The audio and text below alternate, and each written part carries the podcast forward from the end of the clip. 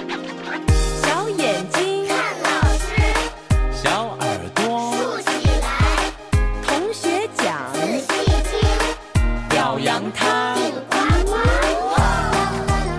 Hello，大家好，欢迎收听我的朋友是老师栏目。今天呢，就由我和姚老师一起为大家解读蒙氏教育、华氏教育以及沉浸式的双语教育。啊，那这些不同的教育理念和教育方法成立的不同的学校呢，其实呢，越来越受到广大家长的喜爱。我经常提到的一个教育大家叫做 John Hattie，他做了一份调查呢，发现，那无论是上公立还是上私立呢，在培养孩子的这种学习力的时候是没有太大区别的，除非这一点非常重要。他说，除非。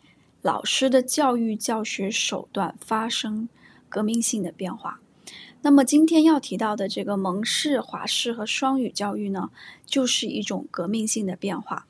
先说蒙氏吧，蒙氏是我比较了解的这一块，因为我研究生的导师是一个蒙氏的这个博士、博士后。呃，蒙氏这一块呢，其实大家其实很了解，在中国呢，它运用的很普遍。特别是在早教阶段，那它的一个特色就在于，它真的就是是非常的针对个性化学习的这种教学设计。它的所有的呃这个教学设计是用非常 tangible、concrete 啊、呃、resources，、oh. 意思是说是可以摸得着的，呃，可以拿来动的，可以用来玩的东西，来让孩子。一开始接触知识的时候，是自己在探索、在玩的过程当中去掌握的，不是别人教你的。如果你走进一个传呃非常好的蒙氏学校呢，它的教育资源啊，它的排序是非常讲究的。比如说他在学习数学的时候，他把他的数学概念分得非常细，然后他的玩具，呃，我们把它叫玩具啊，教具或者蒙氏教具。它的排序是按最简单到最难，那么学生他是一定要先先把最简单的做好，他已经 master 已经掌握了，然后他才能 move on 到下一个。那在这个过程当中，老师起的角色只是去帮助他，就是给他一些引导，而且老师在给他帮助的时候，一定是经过他同意的。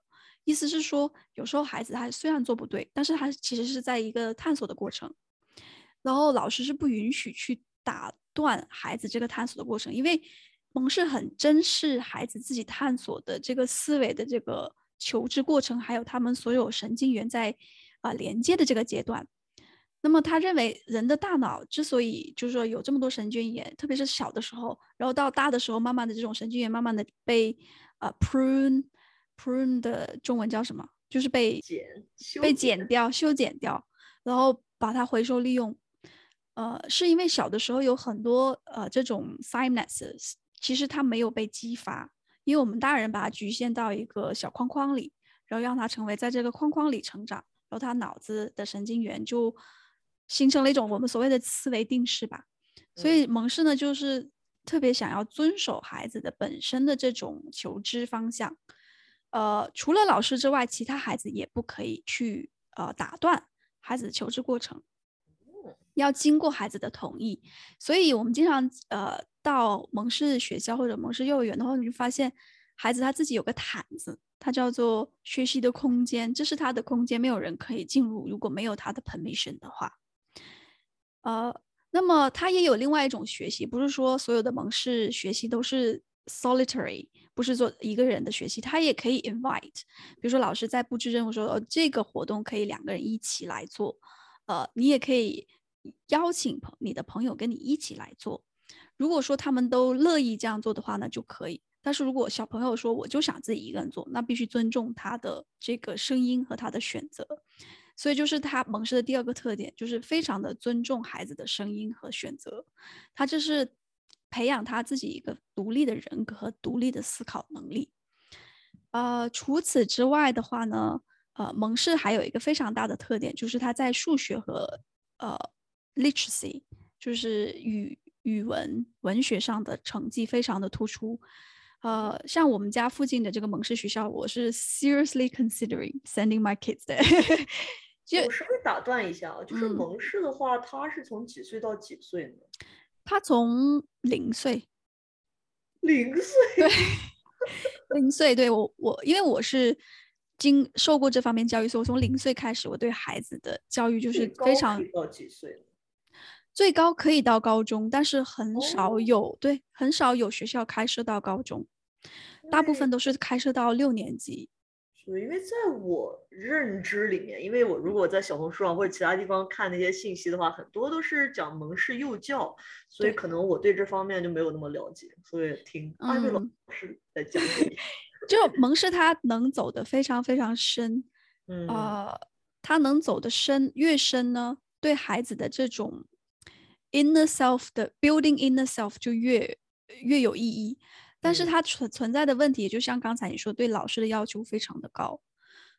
所证书不用说，你一定要有蒙氏教师资格证，除了本身的教教师资格证之外，另外的话呢，要老师真正的去相信有这样的信仰，蒙氏是 works，而且遵循蒙氏的教学理念。这样的话呢，孩子在蒙氏的教育学环境里面，才能真正的呃起到这个本身它里面所追求的那种效果。呃，另外的话，蒙氏的学校的分班是呃非常特殊的。我在小红书有专门出了一期讲过，它不会有就是按年龄分，它是一定是混龄班。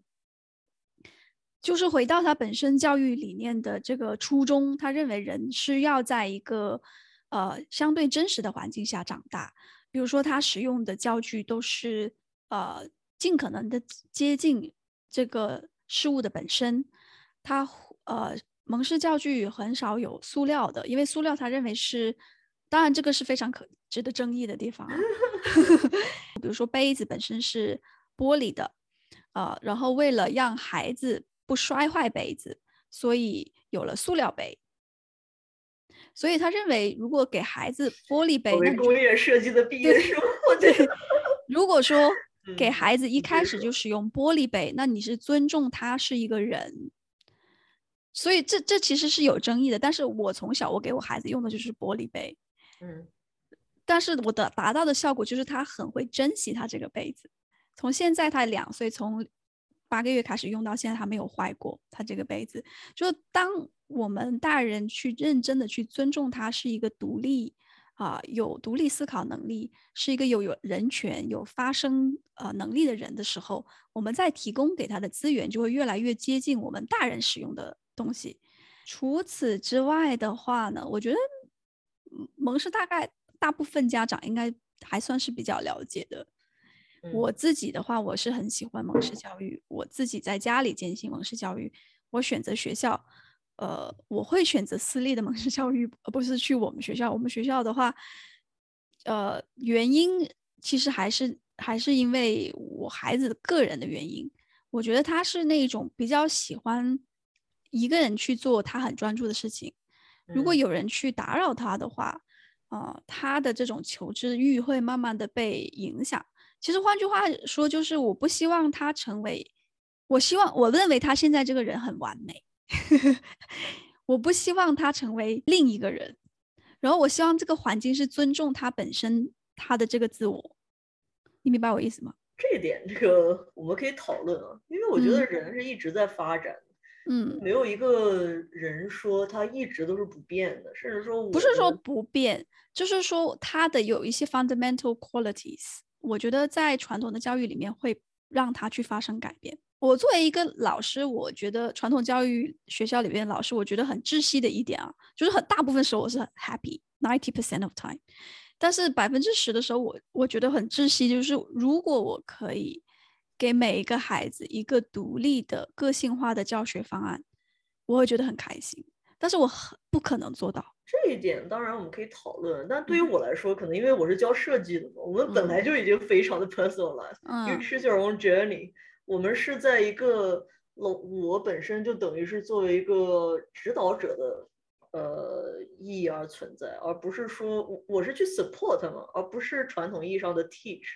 我们就像我从大学开始接受的设计教育就是这样子的，一直都是一种非常的 self-directed explorative。嗯，其实我觉得跟蒙氏有些方面其实有那个理念是类似的，因为本身设计就是一种创造性的、非常个人的一种体验。虽然你是为你有可能是为自己设计，有可能是为他人设计，但是每个人设计出来的东西都是非常个性化的，所以我觉得就。可能因为我不是教语文、数学的吧，所以对这方面体验就不是说特别深。当然，我也理解你说的那种，就传统教育，你肯定有一些有一些那种就 milestone，你必须要达到。对，主主要是什么？我觉得有时候我就很浪费很多孩子的时间。嗯、我觉得我没有办法做到不浪费他时间。你像有的孩子，他其实就是非常 advanced，他学得很快，嗯，但是为了 classroom management，我没有办法让他去就是呃。shoot ahead，然后追随他自己所有的方向，然后认真给他足够的时间和空间去钻研他想钻研的事情，嗯、就是 time poor，我就觉得非常非常，就是 time poor 是我觉得最窒息的一点。教学大纲让我觉得我一定要做，我要 tick all the boxes。嗯，比如说现在有 ICT，呃，science 有 physical science，biological sciences，然后。Math 又有四个 element，algebra、嗯、measurement、statistics，还有 probability，就是有很多不同的 element，你要去 tick boxes，然后你要写 reports on all of them。但是你知道这些孩子其实已经达到了很多方面的这些呃 elements，你但是你没有办法跳出这个框去给他提供更多呃挖掘自己、挖掘自我这样的一个机会。但是这只是 ten percent of the time。这个应该是主科老师的烦恼吧？对对，做主科老师就是这个烦恼，特别是 mindset 的问题。就是当你像做你这种 specialist 的话，就是你的 mindset 会不一样。嗯，你可以 go free，go 就是 open 呃、uh, open minded，然后呃教学大纲可能只是非常呃应该是 general 的一个 guidance。嗯，其实也不是，我们教学大纲也非常具体，但是比较容易达到，因为我们一个 project 就可以 take take a lot of boxes。啊，对，不是说，比如说你数学，你一定要所有人都会算二加二等于四 这种东西。对，我们可能学生他不会算数，他也可以做出一个东西来，他也可以很有创造力。所以我觉得是标还是标准的问题，你选择什么样的标准来、嗯、来考察你的学生，这个其实就牵扯到。有一些 fundamental change needs to happen，就是我们其实就说，嗯，整个学校的氛围呢，其实是很需要，就是很想要去做这个 change，嗯，但是现在就是存在一个问题，就是整个 mindset 不一样。因为当我在 wear these shoes，就作为一个主课老师去 design、plan、assess 所有学生的课程和 work 的时候，我的 mindset 就是基于这个大纲来的，还有基于孩子现在所掌握的程度，我。我拥有的时间不多，我需要在我跟孩子能接触到的时间的范围内，能够把这些大纲的内容用最 effective 的这个形式达到目的。嗯，但是我没有时间和空间去思考，我还有什么别的东西可以引进来，可以让孩子有一点放空的阶段，让他自由的探索。我就很希望有这样的一个时间和空间。然后让我去好好 plan，还有 provide resources 给孩子，去充分的发现自我。嗯，这是内心的呼喊。Anyway，跟我学习 design 吧。对对对，转科转科。还有我们有的学生真的会说：“老师，我们能不能每天都有设计课？” 然后我说：“嗯、我也想啊，这个就是可以无极限的去探索。”对，就是技术课和体育课是老呃学学生的最爱。对。然后一回来上数学。Favorite teacher 没有。对对，然后一回到我的教室，Math again。我我这我前几天跟一个另一个他是 engineering 背景的一个老师，我们有一个很有意思的探探索，就是他就是讲说，因为他在公校教了几十年的书，然后他们就会同事就会说，为什么学生要学 math？就像比如说你是一个足球运动员，然后但是你 training 你不能只 training 足球，你也要有跑步呀，就各种这种体力上的训练呀。就 math 就像一个 mental training，就是 prepare you for the match，但是它不是 directly relate to the match，所以很多学生他就可能就是没有办法认识到这一点。但是我们也有另一个探索，就是是不是所有的学生都要变成世界杯的选手呢？就是你也不是所有的学生，你踢足球都要踢到世界杯的程度，是吧？那是不是所有的学生 math 都要都要到同一个程度呢？因为有的学生他可能就是到不了那个程度，他永远都是 D，永远都是 C，那对他的自尊其实也是有很大影响的。但并不是说他没有进步，他只是学的就一直比别人慢。嗯，那我们是不是就是这个评判的标准？我们没有在 assess growth，我们没有没有在评判他的成长，而是一直把他跟其他的人在 benchmark。嗯，其实其实这就是蒙氏的特点之一。他之所以做混龄班，他就是因为他没有天花板，他也没有地板。嗯、这个好像很危险。其实挺危险的，就是是在真空里面漂浮。就是说，他可以说到他，这是他的缺点之一。嗯，他没有天花板，说他能走多深，他就可以走多深。但是他也可以很慢，老师也会去尊重他的这种慢。如果说老师是一个很佛系的人，他认为孩子永远都是低，但是他有在进步，他不会再去 push 他一下，就说我要尊重他这个人。嗯，这是他学习的一种程度，就是其实很有争议的地方，因为有的很老、嗯、很多老师说，如果我推他一下，对我如果我推他一下就能往前了呀，我为什么不去推他一下呢？因为做老师都都有这种 urge。这个就是我觉得我们学教育的时候应该都学那个什么 Bruce 呃 taxonomy，对，就是什么 the zone of proximity，zone of proximity。就是学生最理想的状态，就是老师就是把他推到一个他点点脚就能够到的地方，嗯，而不是说他只是站在那里就能很轻易的完成的一件事情。因为那样的话，他就一直在 comfort zone 里面，他可能也没有真正的去真正的去有更多的 development。就这个，我觉得可能也是他有争议的一项原因吧，是蒙氏教育。对他，但是他。因为他之所以说他有争议，他也可以做得很好，是他希望孩子自己去推自己。嗯，因为你最终是想要孩子有自驱力。你你像对于嗯理想状态下在蒙氏教育体系的孩子，是他看到了比他做的好的孩子，或者说他看到了下一个更难一点的教具，他想要去做，所以他必须要先 master 这个，所以他有这个动机。你就像。打游戏打闯关一样，嗯，你一定要闯了这一关，然后你有下一关。然后他，因为他看到有这么多关要打，所以他有这种内驱力，一定要去征服现在的这个困难。他的目的是这样的。我觉得这个是一个挺有意思的观点，但是你说多少学生在没有老师 push 的情况下就这么有内驱力的也很难，而且特别是小朋友，他有时候可能就真的一个困难，然后就开始哭了。老师，I can't do this, I just can't。然后我说你再坐一会儿再问我，然后过一会儿喜笑颜开，I can, I actually did it。对，就像我们家两岁的娃，他经常就是有什么都两岁很典型的。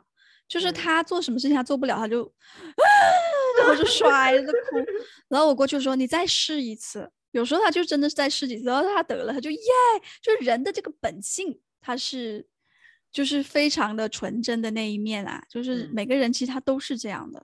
他其其实他，我觉得他内驱力存，之所以有内驱力，是因为他有过那个耶的那一刻，而且他知道那一刻有多高兴，多自豪。这是多么美好的一那一刻，所以他有那种 urge 去再尝试，我要达到那个 yay 的过程。嗯。还有之前我们我们学校其实遵从一种，其实这个我也想再专门讲一期专题，就是学校。我们这已经可以有两期了，内容这么多，内容太多，还没有讲到华德福，还没讲到华华德福，我就简单一句话带过，就是 就是呃他的。我们学校有两个非常大的这个思维体系，是我们每个老师在每一节课必须要去 instill 到学生的身呃，就是这个 value 上脑子里，脑子里注入进去。第一个叫做 growth mindset，就是大家都知道，嗯、就是说我什么东西 I I can't do it yet，所以你要做的 yet，我还不会做，呃，但是我多试几次我就可以。那么多试几次这个过程，老师起到一个什么样的作用？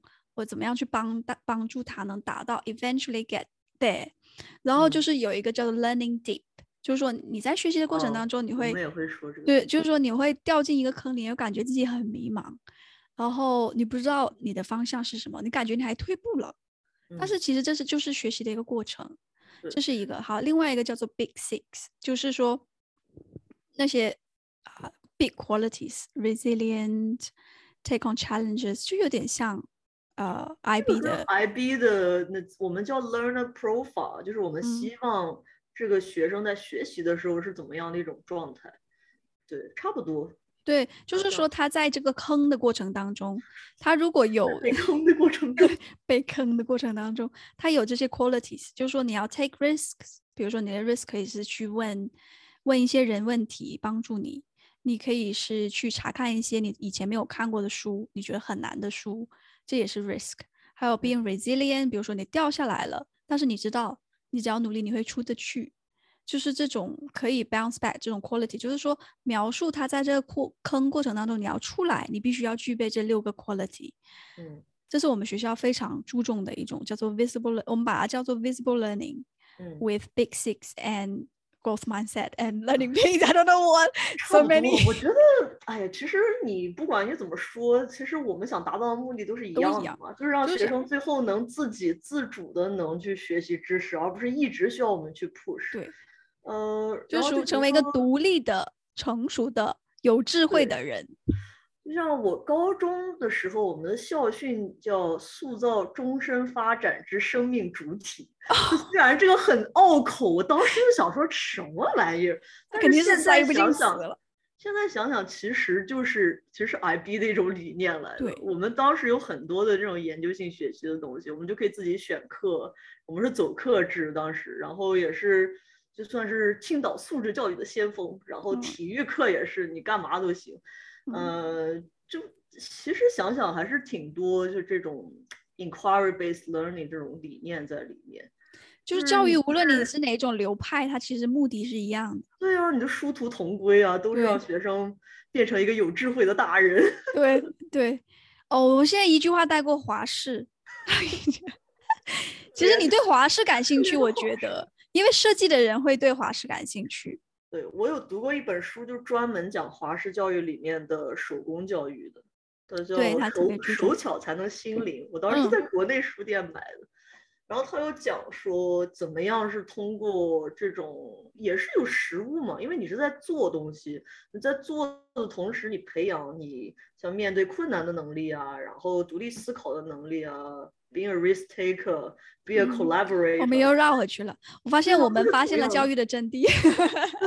教育的真谛就是变成一个独立，然后有同理心，嗯、能在这种变幻的世界里面生存、有所发展的一个大人。嗯、大概他是这样的，就是 Steiner，他是一个人，他认为呢，就是 就 Rudolf Steiner 是一个人。然后他当时呢，为了打破就是社会的这种不公平，他开设了一个新的学校，叫 Waldorf 学校。然后他招收贵族，也招收平民，因为他认为人就是平等的嘛。所以他啊、呃，这些学生呢，在这个学校里面，主要是通过这种手工艺活，还有就是以一种非常跟家庭相类似的环境下成长。他有一个非常大的特色，就是他很尊崇这种精神上的满足。嗯嗯，我去到这个学校的时候，我发现他每一个角落就会有一个对自然界的这个祭台，就是它叫祭台。对，我我觉得翻译应该叫祭台吧，反正它叫做 spiritual corner。就是它有一盆水，然后下面上面有一些花，好 hippie 的感觉。其实它就是很 hippie，大实话就是很 hippie，它就是一个 hippie 学校。嗯，真善美，真善美，对，自然的连接，自然，对对对，就是跟自然连接。你去，我当时去到它的 early childhood 这个呃 campus，它的每一个房间就是跟家里没有什么区别的，就是非常自然，然后它的颜色就是很接近那种。呃，深红色就是那种接近 brown，然后就是很温馨的那种木质原色，然后所有的家具很多 soft cushioning，呃，有树可以爬，有一间教室里面好像直接外面就有一棵树，然后孩子可以在上面爬树，嗯嗯，所以它很就是接近自然，然后他在高中阶段呢。他们也不算高中阶段，就是从小到高小大，他很喜欢一种叫做 play，就是戏剧性的培养，很尊重艺术方面的这个，就每个孩子都必须要学一门乐器，就是 IB 一定要学第二语言，在华师你一定要学一门乐器。其实我们学校也是所有的学生都学乐器，都需要，但是没有硬性规定吧？是都要学一都要学啊、哦，都要学。然后华师他就一定要学乐器。然后呢，他认为人在学乐乐器的过程当中，其实可以培养你很多好的这种素质。这是一个。第二个呢，他学数学的一种方式也很奇怪，他是通过一种艺术的形式来学数学。Can you believe it？就是他，他就是在艺术当中找数学。我当时翻看了他们很多数学，对，他就我当时在看他们的数学本子，它里面就是从艺术的角度里面去分析规律，哦，分从从里面找数字，所以他们在数学的成就上来讲还是蛮高的。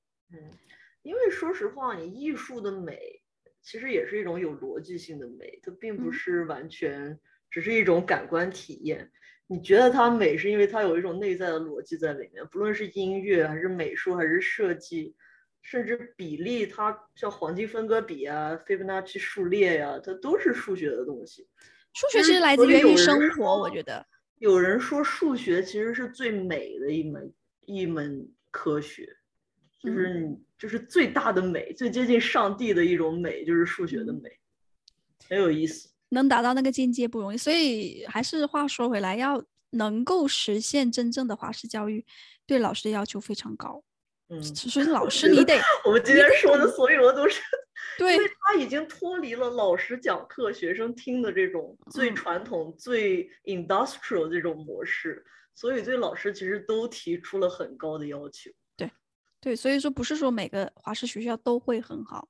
都能达到他本身所要求的，就是说想要达到的那种目的。他还有一个特点啊，他对文学就是 literacy，就就是他把读书认字这件事情呢，有 take it on a different perspective，就是他他的看法是一开始呢，孩子没有必要去学认字，没有必要去学读书。哦，哦，对，他一开始就是 他就是是怎么开始的？还蛮 hippie，对不对？他主要就是呃做一些跟艺术相关的事情，嗯，然后在艺术当中找文字，找比如说他能找到文字，那他就找文字；他能找到数学，他就能找数学。他是通过一种非常精神上的教育来实现的。他会有一些，比如说呃 meditation，呃。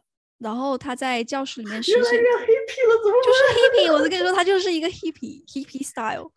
但是他认为，呃，literacy comes later，就意思是说，孩子需要掌握那么多经验，他有那么多的人生经历之后，他才开始学 literacy，他才会 hit the ground running，意思说他才能够快速的进入到我们所想要达到的效果。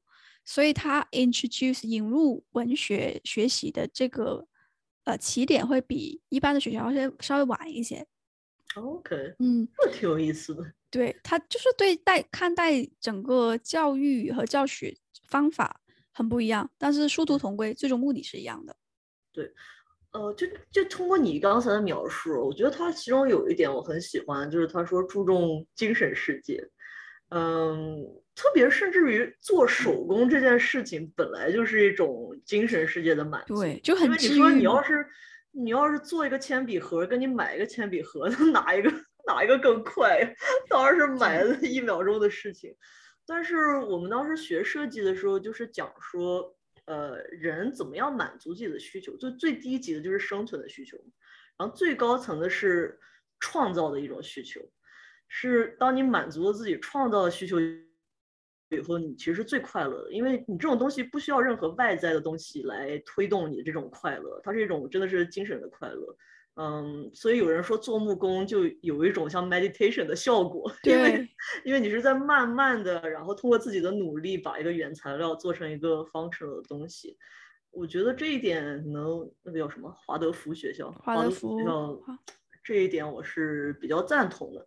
但是至于那些比较 hippie 的方面，我是持保留意见，可能这不适合所有的学生，不，绝对不是适合所有的学生，嗯、也不适合所有的家庭。所以有个。普遍现象，普遍现象就是华人比较爱蒙氏，因为蒙氏他 很很有条理，成绩也好，然后又尊重个体，所以华人群体呢比较适合选择蒙氏。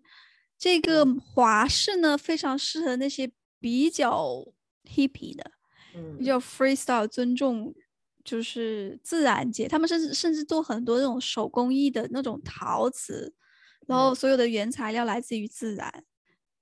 啊，这里面要讲的东西太多，我们要一句话带过。双语学校，打住，马上要进入双语学校，就是讲两种语言的学校。对，两种沉浸式学习呃 学习。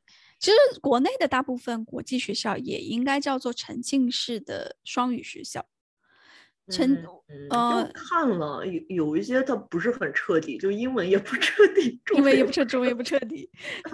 但是我们要说到老师能力的问题了。对对，对，我我觉得我们这边呃，昆省应该有挺多中文的这个沉浸式学校。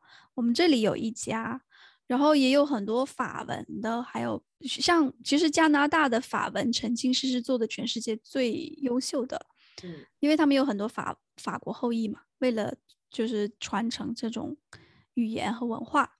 嗯。那是其实呢，一开始做双语教育，很多学校 take it on，其实并不是语言的关系啊、呃。它里边有一个文献上的调查和研究，是因为很多孩子发现，就是很多有一些专家调查孩子的时候发现，如果他掌握两种语言的话，他的大脑的这个神经细胞的量要比一种语言的要大很多。嗯，它可能不是每每一个神经细胞都可能充分利用，或者说非常有效，但是它的量比别人大。然后还有一个现象就是，双语的孩子呢，在一开始的时候，他呈现了一种非常好像伪弱势，就觉得好像学习第二种语言有点慢。但是到了高年级之后，它会有一个井喷式的增长。嗯，所以很多脑科学家认为，呃。多种不同的语言对大脑的发育有非常好的促进作用。那么有一些学校就因为这种呃理念啊，去实行沉浸式的教育，促进大脑发育啊。对，促促进不是学语言，学语言只是为了促进大脑发育。这是啊、呃，对，这是根源。你像我们这里的学校就是这样，它的根源是想要促进大脑发育。呃，那么。呃，学习什么样的语言和语言在学科当中的影响啊，就是每个学校是不太一样的。你像呃，墨尔本那边我知道有一些学校呢，它是呃，比如说，嗯，所有的科目在英文教一遍，然后中文又再重新教一遍。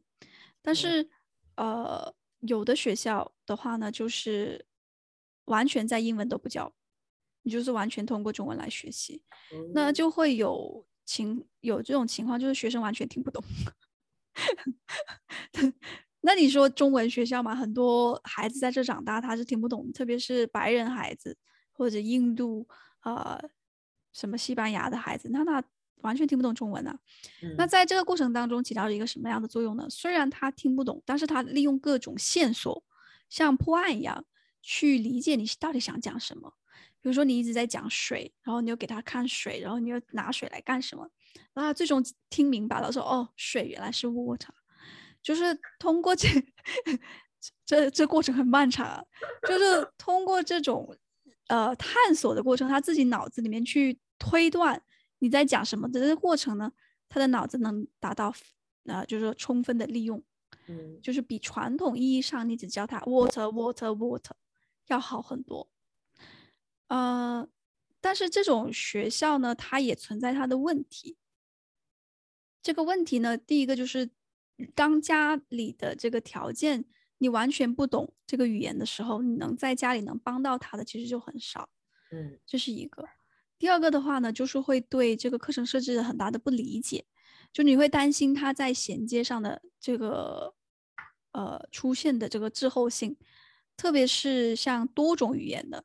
你像有的孩子，他在家里说两种语言，嗯，然后在学校又说，呃，另外一种语言，那他要学这么多种语言，那他就会存在一种学学的特别慢的这样的过程。那有的家长他没有这种静待花开的这种 quality 的话，他就会很着急，他成绩怎么这么差呀？我要我又帮不了他，那这种其实反而适得其反吧。就如果家长太焦虑的话，可能适合比较佛一点的家长，就慢慢让他发展。对对，适合佛的家长。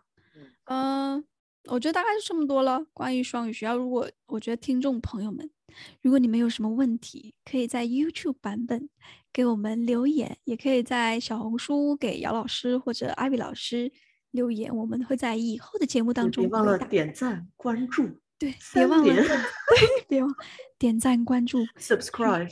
对，继续收听我们的午夜节目。小眼睛看老师，早上听也可以，不一定要午夜。可以，但是不要睡着就好了。